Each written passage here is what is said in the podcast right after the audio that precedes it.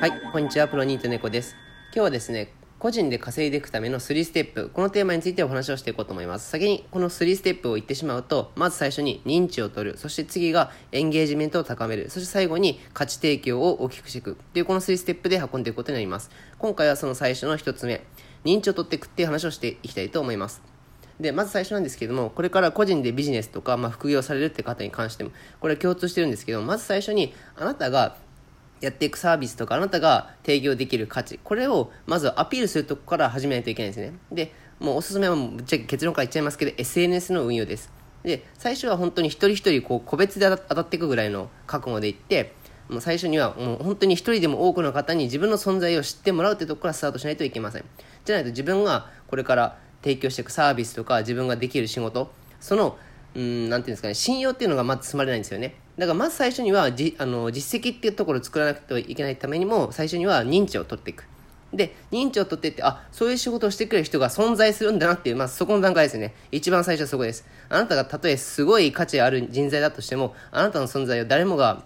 知らなくてであなたの価値を誰もが分かってない状態だったらあなたのその価値は発揮されないんですよね。ですから、最初にこれからお店を出店するとかでもいいですし、サービスを展開していくとか、商品をこれからローンチしていくとか一緒なんですけど、全部、あなたのその、やっていくことっていうのをまずは認知を取っていくって段階が最初に当たります。で、おすすめなのは Twitter とか Instagram とか Facebook とか自分に、まあ、合った媒体での SNS を活用して認知を取っていくっていう活動です。その時に気をつけないといけないのは、まず最初に一人一人も当たっていくっていうことですね。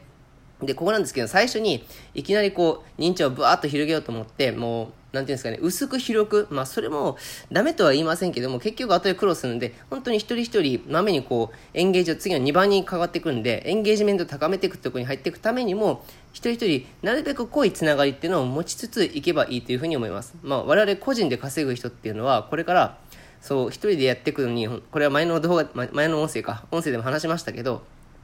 自分にできる行動量とか作業量っていうのは限られているんですよ。個人でやっていくっていうのはね。なんで、もう時間とか労力とか、その自分使えるエネルギーっていうのは限られている中で、いかに効率よく自分の、まあ、収益、まあ、個人で稼いでいくっていう目標があるんですから、いかに自分の収益を上げていくかってことは、つまり、いかに効率よくそういうパフォーマンスを発揮していくかっていうことに直結してくるので、まず最初に自分の、まあ、やらなくちゃいけないことを増やさない。